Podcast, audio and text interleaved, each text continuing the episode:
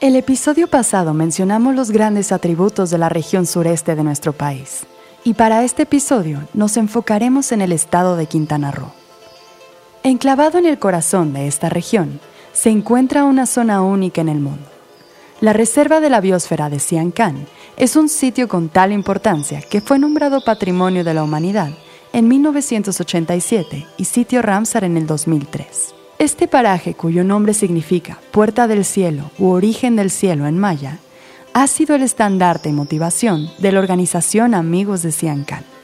Comprendiendo la interconectividad de los sitios y ecosistemas, esta organización no solo se dedica a proteger la reserva de la biosfera, sino que su proyecto va mucho más allá, teniendo incidencia en toda la región y otras áreas de la península de Yucatán, trabajando con todos los actores presentes en la zona y apostando por un verdadero cambio que asegure la conservación de este sitio tan preciado y de todos los elementos que hacen a esta región única.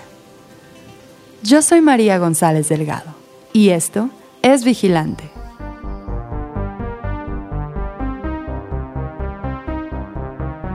Esto es Vigilante y queremos cambiar las cosas. Somos un medio informativo que busca difundir la verdad en temas relacionados a la crisis ambiental que vivimos en México y el mundo. Queremos alcanzar la lucidez y crear conciencia en todos los niveles. Ya es hora de que nos hagamos responsables. Con ayuda de invitados y especialistas, compartiremos contigo las historias y temas más relevantes. Expondremos casos de impacto tanto positivo como negativo, exigiremos acciones y brindaremos alternativas para que todos seamos parte de esta transición. Buscamos justicia, pero también invitarlos a ser justos en la práctica. Hoy hablaremos sobre Amigos de Siancán y su trabajo en Quintana Roo.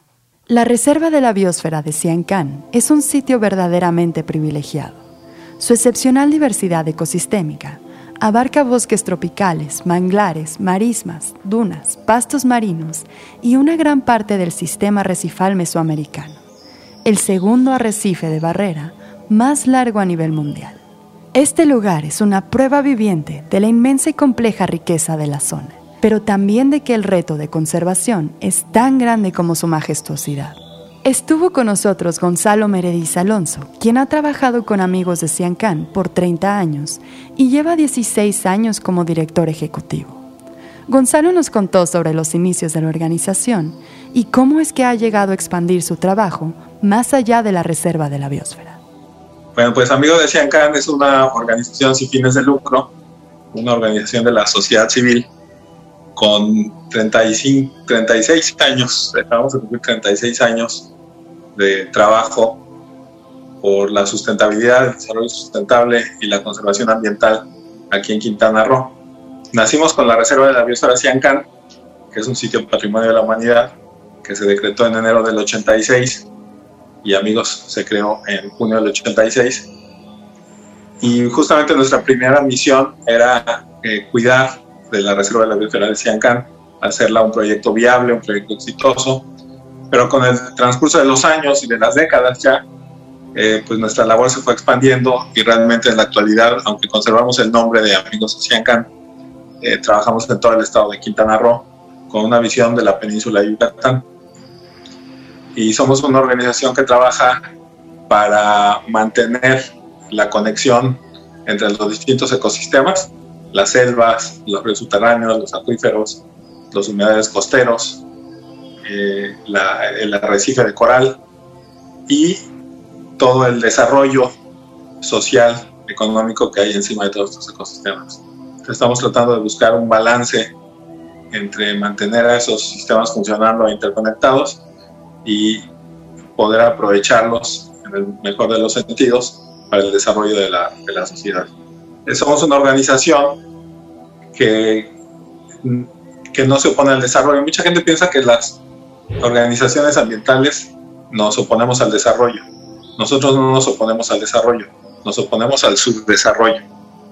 Entonces, eh, trabajamos para justamente tener un verdadero desarrollo que se basa, desde luego, en cuidar los recursos naturales y utilizarlos de la mejor manera.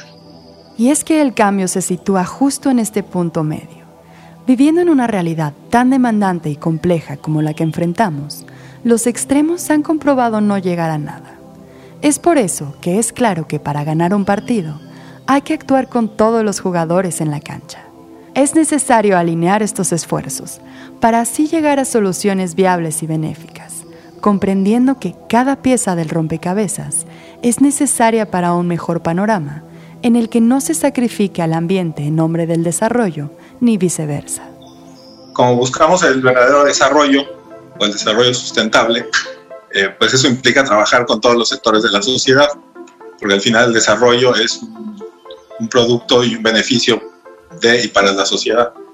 Entonces trabajamos con comunidades mayas, con comunidades de pescadores, trabajamos con los niños en las escuelas, con sus maestros, con las amas de casa o los amos de casa.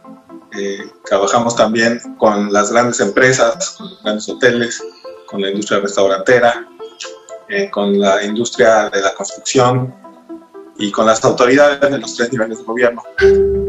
ver de qué manera se pueden llevar a cabo las acciones eh, humanas con un menor impacto ambiental.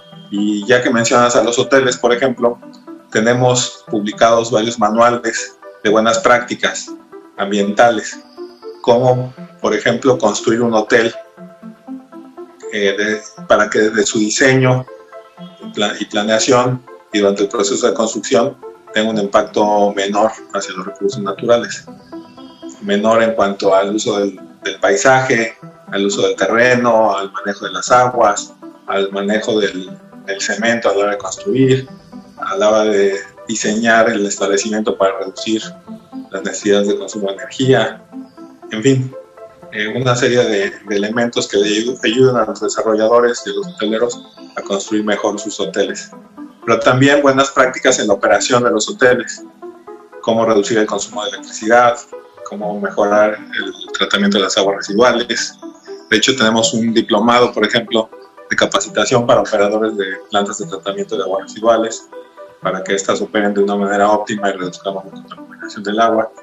En fin, una serie de elementos que ayuden a, los, a las grandes empresas y a las pequeñas empresas también a, a poder existir de una mejor manera, de una manera más armónica Amigos de Can cuenta con una rigurosa estrategia que aborda múltiples aspectos, o como ellos los llaman, programas. Estos involucran a grandes hoteles, comunidades locales, el mundo académico y científico y el enorme turismo en la zona. Nosotros trabajamos, por un lado, para conservar los ecosistemas terrestres, las selvas, por ejemplo, que son muy importantes capturadoras de carbono.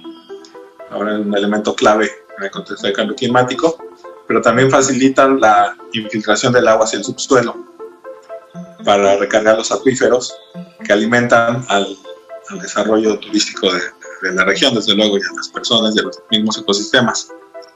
Trabajamos, tenemos un programa muy amplio de conservación de agua para justamente reducir la contaminación de esos acuíferos que tenemos tan ricos, de esos ríos subterráneos tan importantes que ahorita están eh, muy en boga para bien y para mal, eh, para preservar los ecosistemas marinos, el arrecife de coral, que la verdad que sí está muy golpeado, está teniendo muchos, muchos daños, reducir también la contaminación marina y, y, todo ello, como te decía, en colaboración con la sociedad en el impulso de buenas prácticas ambientales y de educación ambiental. Nosotros tenemos por principio utilizar la investigación científica como base de nuestro trabajo. Entonces ese es un elemento clave, utilizar y generar información técnica y científica que nos permita construir políticas públicas, porque al final las acciones de una ONG, pues para que trasciendan, la idea es que se conviertan en políticas públicas eh, para el beneficio de todos. Y pues con esa misma información promovemos la educación ambiental en todos los niveles, funcionarios públicos, en empresarios, en empleados turísticos, en niños, en estudiantes, en maestros, etcétera, el público en general. Y con todo esto pues, buscamos que se incremente la participación de la sociedad eh, en, en, este manejo, buen uso de los recursos naturales. Una de las consecuencias del gran movimiento turístico que sucede en Quintana Roo es la diversidad de personas, ideologías e intereses que habitan en la zona. Desde grandes cadenas hoteleras hasta pequeños comercios locales, todos tienen cierta responsabilidad sobre el ambiente y el desarrollo de la región. Es por eso que deben plantearse estrategias que vean por un fin común en el que el beneficio se expanda hacia múltiples sentidos. Una característica de Quintana Roo es que es un estado de inmigrantes. La mayor parte de la población somos de otros lugares. Eh, es mínima la población eh, nativa desde hace muchos años y ya hay cada vez una población nativa eh, más, más grande pero muy joven entonces no hay todavía un arraigo cultural y ambiental tan fuerte en la, en la población. Entonces sí tenemos ahí un reto muy importante para que todos en este estado comprendamos el, significado del medio ambiente, cuál es la problemática que se, que se tiene, cómo podemos participar en, en abordarla. Y además pues, somos un estado que recibe 20 millones de turistas al año. Es decir, somos un montón de gente con poco conocimiento de la realidad ambiental de esta, de esta zona. Entonces sí hay, un trabajo muy grande que, que hay que hacer para concientizar al público sobre esta problemática. La verdad es que cada vez hay más interés, más participación, cada vez hay más conciencia, al mismo tiempo cada vez hay más complejidad en los problemas.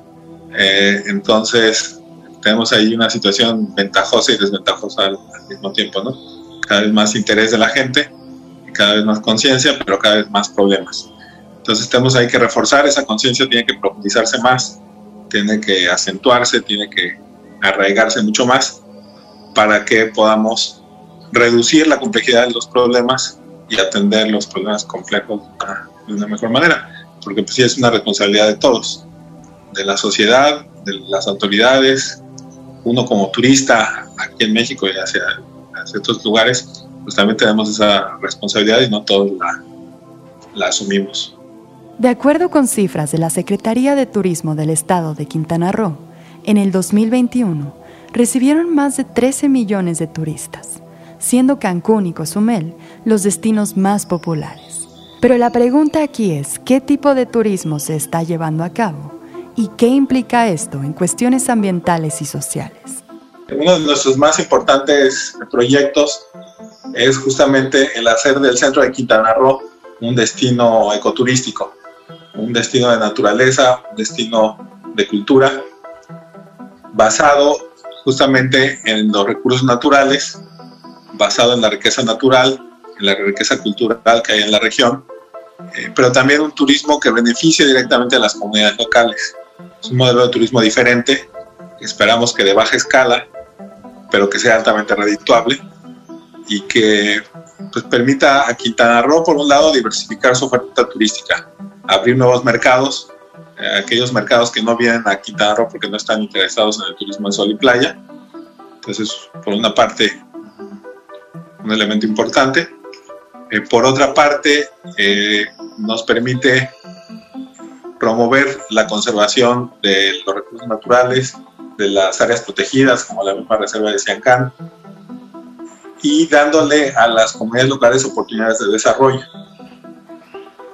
a través del, turismo. Y no nada más oportunidades de empleo, sino oportunidades de emprendimiento, de crear sus propias empresas, sus negocios de turismo ahí en, la, en su propia comunidad. Actualmente los jóvenes que buscan trabajo tienen que salir de su comunidad por lo general. Hay poco empleo en las comunidades. Tienen que salir sobre todo a la Riviera Maya y a veces no tienen otra opción eh, la idea es que tengan opciones. Quien quiera ir a trabajar en la Riviera Maya que pueda hacerlo, pero quien quiera quedarse en su comunidad, pues que también lo pueda hacer y que tenga esas formas para eh, aprovechar los recursos naturales. Entonces, eh, pues es un proyecto muy ambicioso. Mayacán ya es un destino, y la verdad que es un logro de amigo de Siancán, y es un destino oficial de Quintana Roo, y es un destino oficial de, para el gobierno federal, para la sector ya se está promoviendo como un destino de, del Caribe mexicano. Y pues ahí tenemos una gran eh, apuesta a que cambiemos un poco el rumbo del turismo en, en Quintana Roo. Y muy importante, si hablamos de turismo sustentable, tenemos que hablar de comunidades sustentables. O sea, no nada más es la actividad turística la que tiene que ser sustentable, sino la vida de las comunidades. Estamos trabajando con varias comunidades en la dotación de servicios de, agua que puedan tener en sus casas, sobre todo en las comunidades más marginadas, eh, captación de agua de lluvia, baños ecológicos, lavaderos con humedades artificiales para reducir la contaminación, que tengan energías limpias. Total, en una comunidad dentro de Siancán, que está muy aislada, acabamos de instalar eh, un sistema de energía solar para toda la comunidad, cambiar toda la red eléctrica. Entonces estamos trabajando en esos dos niveles, en la sustentabilidad de la actividad turística y en la sustentabilidad de la vida de las comunidades. Los 35 años de experiencia de Amigos de Siancán los han consolidado como organización, teniendo grandes impactos que se enfilan hacia un mejor futuro. Pero a pesar de esto, el reto que eligieron es grande y el camino no deja de ser desafiante. Pues retos son muchos. Primero, pues, el ir desarrollando a lo largo de los años una visión acorde con los retos. Es decir, el reto de tener una visión ante los retos. Eso es, importante, tener una visión que nos ayude a enfrentar esta realidad tan compleja de la mejor manera posible. Eh, otro reto importante es el de los recursos el contar con recursos eh, suficientes para hacer proyectos tan ambiciosos como dotar de agua a vecinos de comunidades, crear un nuevo destino turístico, eh, preservar áreas protegidas, eh, impulsar buenas prácticas en la lucha turística, promover investigación de alto nivel para conocer los recursos naturales. Pues es un trabajo que requiere de recursos, entonces siempre es un reto el tener recursos. La filantropía en nuestro país, desgraciadamente, no, no ha cuajado, no ha terminado de desarrollarse suficientemente, aunque ha crecido mucho y hay mucha gente muy generosa que aporta recursos a las organizaciones la sociedad civil. Ahí como país todavía tenemos un pendiente muy grande. Y pues en ese entorno, pues muchas veces también las políticas públicas y la ley en torno a las organizaciones de la sociedad civil, pues a veces es complicada, a veces es contradictoria, a veces no nos trata como, como el, la característica de sin fines de lucro que tenemos, eh, igual tratan a una mega empresa que a una, pequeña ONG. En fin, hay retos ahí legales y, y de política y políticos importantes para poder llevar a cabo nuestro trabajo, pero creo que son retos que hemos sabido solventar después de 36 años, pues ahí, estamos creo que tenemos una estructura institucional sólida que nos ayuda justamente a, a lidiar con esos, con esos retos. Eso en lo institucional. En lo ambiental, desde luego, el tener un, un estado, el vivir en un estado en el que la población ha crecido 1500% en los últimos 50 años, en el que el, el, turismo actualmente, como te decía, llega a niveles de 20 millones de personas al año, en el que tenemos ciudades de más de un millón de habitantes, una población que crece constantemente eh, y una, una, tendencia a parcelar los, los ejidos y por tanto a fragmentar la selva. Es un gran tema que viene, nos viene encima. Eh, en fin, hay, hay retos ambientales muy importantes. La, contaminación del agua es un reto también muy grande que hay que atender con mucho más énfasis como, como sociedad. Y el deterioro del arrecife de coral es también un reto tremendo. Y bueno, ya en los últimos tiempos el cambio climático, con un reflejo muy específico que es eh, el sargazo, el problema del sargazo que tenemos actualmente es en parte, pienso yo, como efecto del cambio climático. Entonces ahí tenemos también retos importantes. Una y otra vez se ha comprobado que la conservación es imposible sin la integración de las comunidades locales y que dentro de esta visión el humano y la naturaleza no se ponen uno por encima del otro, sino que trabajan como engranes buscando un beneficio mutuo y un balance que permita la coexistencia. Y como bien se dijo, esto no está peleado con la creación de oportunidades para nuevas formas de economías, servicios y bienestar ni con explorar alternativas que no se encuentren en los extremos de rechazar por completo las formas de la economía de mercado, ni el insertarse en un mundo que implique la represión de la cultura y tradiciones locales. Sí, nuestro trabajo desde el día 1, desde el 5 de junio de 1986, cuando nos creamos, se basa en la comunicación, la interacción, la colaboración con las comunidades. Eh, y pues ha sido un reto muy interesante. Las comunidades mayas, por ejemplo, en el centro del estado, en lo que ahora estamos llamando Mayacán, el destino Mayacán, eh, pues están viviendo una transición muy importante, una transición muy, muy fuerte de tener su propia economía de autosustento, con la milpa, su propio sistema de medicina tradicional, de, educación, etcétera. Una vida, yo diría que, que sin pobreza, puesto que tenían recursos suficientes alimenticios, culturales, artísticos, eh, etcétera, a una vida de pobreza que trajo el, el progreso. Es, es curioso cómo el progreso, el desarrollo, trajo pobreza a la zona maya de Quintana Roo, porque ahora pues hay escuelas, hay hospitales, hay carreteras, hay todas las señales que decimos son de, progreso, pero todas esas cosas requieren dinero. Y la economía de autosustento de los mayas pues, generaba bienes, pero no generaba dinero. Entonces eso trajo la, la pobreza a la región y ha obligado a las comunidades a irse adaptando y están en un camino muy complicado pero muy interesante de encontrar un balance entre sus tradiciones, su cultura y lo que ahora impone la economía de mercado, el hacer negocio, el, buscar medios para obtener recursos económicos que les permitan eh, pues, cubrir las necesidades que el mundo actual nos, nos impone. Entonces, eh, pues ahí hay una, una necesidad por parte de ellos, una oportunidad, un reto, porque de una economía de autosustento pasar a una economía de mercado en una generación, pues es un shock muy, muy fuerte, ¿no? Eh, entonces, pues ahí ellos están trabajando para adaptarse y salir adelante. Y ahí nosotros damos un papel para apoyar ese, ese camino, apoyarlos en iniciativas que les ayuden a, a, ganar dinero, que les ayuden a mantener su cultura. Por eso para nosotros Mayacán es tan importante, porque creemos que es una alternativa que, que promueve el cuidado de esos recursos y les ayuda a generar ingresos económicos a, las comunidades. Esperemos que ser unas cuantas comunidades, pero esperemos que en el futuro pues sean muchas las comunidades que se beneficien de iniciativas como esta. Ahora tomemos un momento para pensar cinco destinos turísticos de Quintana Roo que no sean Cancún, Cozumel, Playa del Carmen, Tulum, Holbox o Isla Mujeres. Es increíble que además de estos sitios, Quintana Roo todavía tiene mucho más por ofrecer. Gonzalo nos contó sobre más sitios que sin duda vale la pena visitar. Entonces yo invitaría a la gente a que empiece a considerar cuando vengan al Caribe mexicano a Mayacán como sus opciones.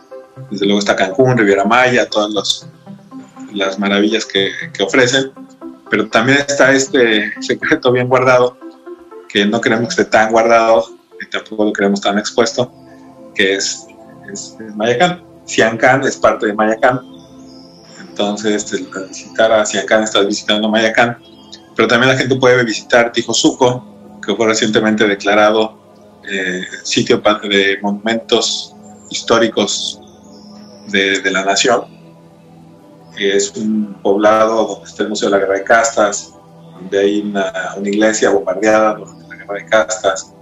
Eh, vino un pequeño poblado maya colonial, muy bonito en medio de la selva hay lugares como Sigilnoja, una laguna cerca de Carrillo Puerto, con aguas cristalinas, eh, color turquesa, eh, increíble, un lugar muy bonito donde la gente puede pasar la noche a la luz de las estrellas, una cena romántica a la orilla de la laguna con el sonido de los grillos y las estrellas. Hay una Cantemó, una comunidad que tiene una cueva con serpientes en medio de la oscuridad capturan a los murciélagos al vuelo. Entonces tienes la oportunidad de bajar a la cueva atestiguar ese fenómeno natural tan interesante, o ir a buscar cocodrilos a la laguna. Y así pues hay un montón de, opciones. Entonces, pues yo le, diría al público que visiten Mayacán y que vengan a, conocer. Y amigos de Siancán, pues sí, también tenemos el reto de que a veces si la gente a lo mejor nos ha escuchado, ha escuchado nuestro nombre, no necesariamente sabe mucha gente de qué se trata nuestro trabajo. Es un gran reto que tenemos, porque créeme que estamos en los medios de comunicación constantemente. Todos los días estamos casi en los medios de comunicación, eh, sobre todo aquí localmente, y aún así cuesta a veces trabajo en posicionar una marca de algo que no, que no necesariamente es tangible, ¿no? Si compras la marca X de zapatos, pues llega el momento que la gente identifica la X con los zapatos. Pero cuando estás hablando de sustentabilidad, de cuidar los recursos naturales, de no contaminar, eh, pues a veces resulta un poco complicado hacerle llegar al público el, mensaje. Como hemos escuchado, la tarea de amigos de Siancán es extensa y ardua, pero mientras ellos trabajan, nosotros podemos poner nuestro granito de arena de muchas otras maneras pues sí hay, mucho que, hacer. Por un lado, poner nuestro granito de arena en las acciones de, nuestro día a día. Por ejemplo, actualmente en los supermercados ya nos entregan bolsas de plástico en la caja, pero todavía se entregan bolsas de plástico en la frutería. Entonces la gente llena de fruta las bolsas de plástico y en la caja usa una bolsa sustentable, por decirlo así. Entonces, pues hace falta que dejemos de usar las bolsas de plástico todas las etapas de nuestra compra en el súper. Es una cosa muy sencilla, pero que todavía falta ahí, profundizar, ¿no? Eh, aquí en Quintana Roo, en la península de Yucatán, eh, sobre todo en Quintana Roo, donde hay suficiente drenaje público, que la gente se asegure que su casa está conectada al drenaje, para que de esa manera haya una menor probabilidad de contaminar los, los acuíferos. En muchas casas quizá ni lo saben y no están conectadas al drenaje y hay que hacerlo, es una responsabilidad de los dueños de conectarse al, al, drenaje. Como visitantes, pues exigir en los hoteles, en los restaurantes, pues que no se den vasos desechables, que no se den eh, popotes, que haya medidas de ahorro de energía en los hoteles, de oro de agua, en fin, que haya elementos de, cuidado ambiental en los destinos que, visitamos. Eh, y bueno, evitar incendios forestales, una, una, cosa muy importante que las autoridades tienen que hacer es evitar incendios forestales. A veces una colilla tirada por la ventana del coche pues, parece poca cosa y a lo mejor la persona que lo hizo nunca se entera que provocó la, el incendio de 10.000 hectáreas de selva. ¿no? con la muerte de miles de animales y de árboles y plantas y la pérdida de una riqueza natural muy importante.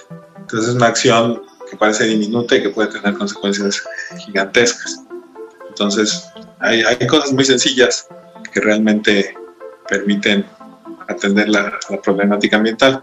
Otra cosa importante que tenemos que hacer todos es eh, informarnos, informarnos a detalle de, de las cosas si hay una obra como el Tren Maya, pues ver a fondo cuáles son los verdaderos impactos, cuáles no son los verdaderos impactos, y que podamos distinguir entre el universo de información a favor y en contra de un proyecto específico, que tengamos elementos para discernir eh, y tomar una decisión y una postura adecuada sobre, sobre el proyecto, estar a favor, estar en contra, pero con elementos sólidos. Entonces nos obliga a estar informados, informarnos de cuestiones ambientales.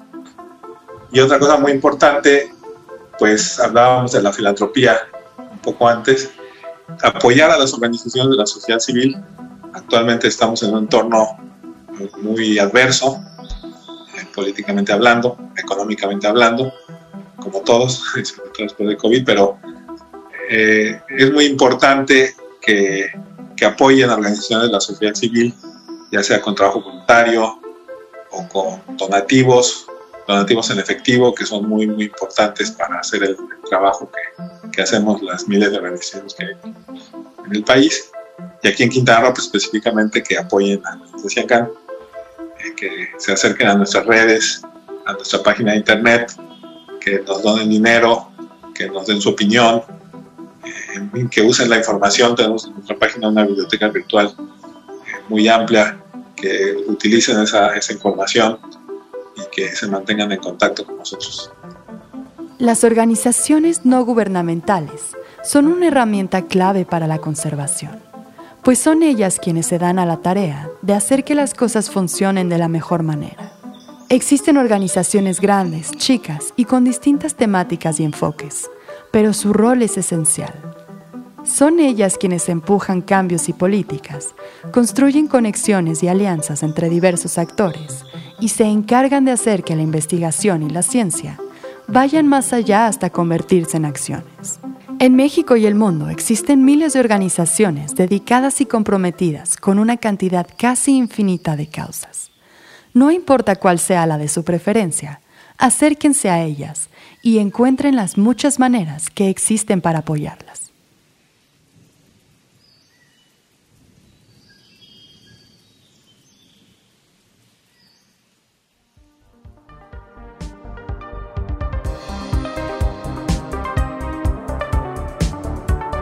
Agradecemos la participación de Gonzalo Merediz Alonso para la realización de este episodio así como el trabajo de edición de Mario Ortega.